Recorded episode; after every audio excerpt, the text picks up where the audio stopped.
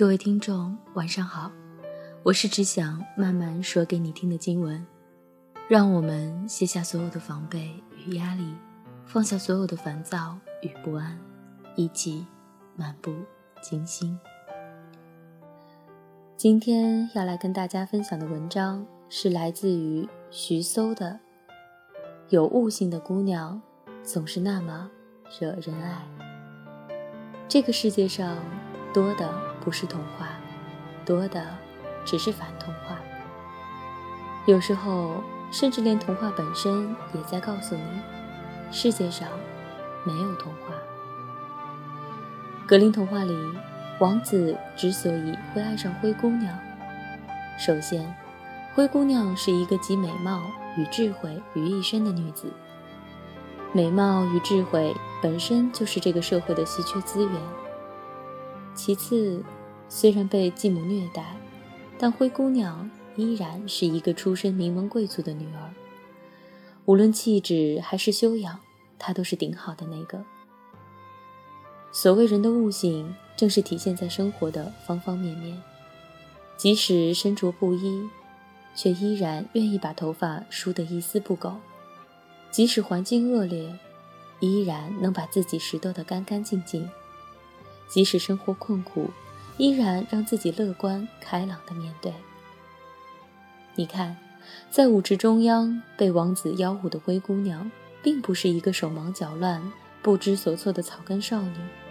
她是一个步态婀娜、舞姿优雅、仪态万千、落落大方的大家闺秀。其实能穿得上三十六码水晶鞋的人多了，但配得上这只水晶鞋的，却只有灰姑娘一个。为什么我们总说金童配玉女，宝珠配白璧，并不是没有道理的。男神身边站的，从来都是那个温柔美丽。大气端庄的女神，有生活的悟性，才是最好的女神。想要体现一个人的悟性，无非就是对待自己的方式，对待别人的方式。什么叫做对待自己的方式有悟性呢？说白了，就是让别人以貌取你。我的朋友小小是一个非常漂亮的姑娘。一米七的个子，大长腿，走在路上回头率是极高。她有个习惯，只要是外出见人，不论见谁都必须带妆，眼镜也得换成隐形的。有一次我问她，大家都是老熟人了，见个面还那么隆重干嘛呢？他说：“这不可以，我蓬头垢面也舒服啊。但是你要是看到我的脸上油光可见。”头发满是头皮屑，眼角带着陈年的眼屎，我怕你不舒服，别人不舒服。再说，把自己打扮得漂漂亮亮也没有什么不舒服。你看，他们都在看我。说实话，我还真的不太介意小小的蓬头垢面的样子。不过，看着他把自己收拾得明艳动人，确实心里是舒服的。正所谓秀色可餐。就是这样，人啊，多少有点外貌协会。有句话不是说的好吗？你的气质里藏着你走过的路、读过的书和爱过的人。你的外表是你气质的首要展现。除开外貌，待人接物的细节最能体现一个人的悟性。什么叫做对待别人有悟性？就是让人舒服，不使人尴尬。作为一个男性，习惯上和女性出门的时候都是自己买单，但并不是说我一个男的就不喜欢女的送礼物请吃饭。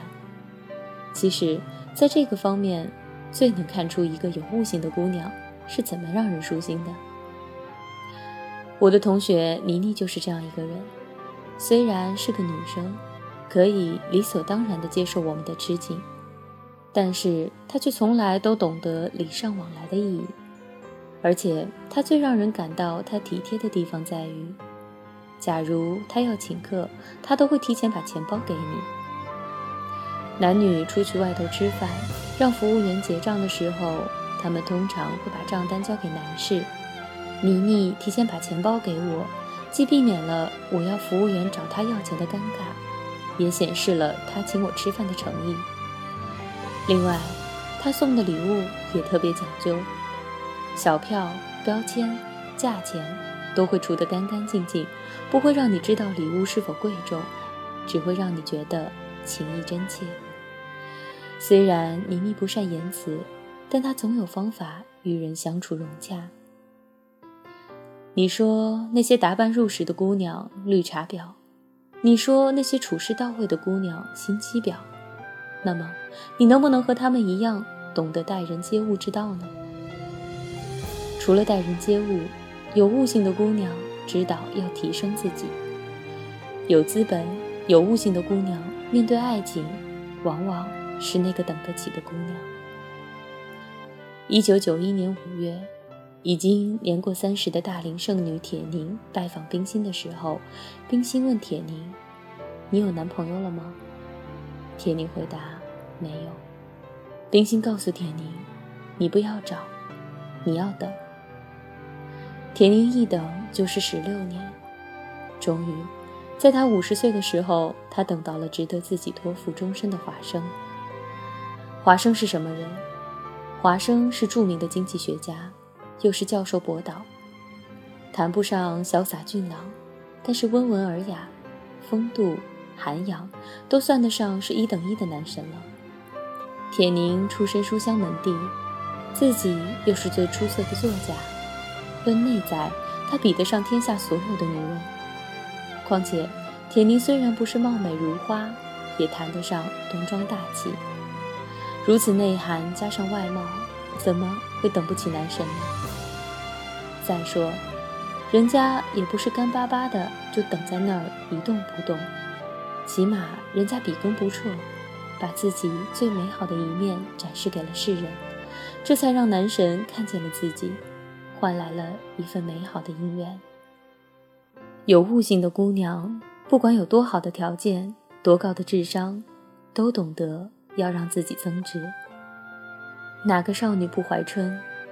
每个姑娘想必都曾经喜欢过一个俊朗阳光、温柔帅气的男神。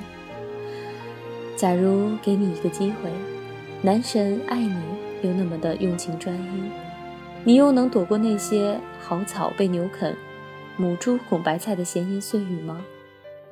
说上得厅堂，你却连自己的眉毛都描不利索；说下得厨房，你却连煮个泡面都难吃的要死。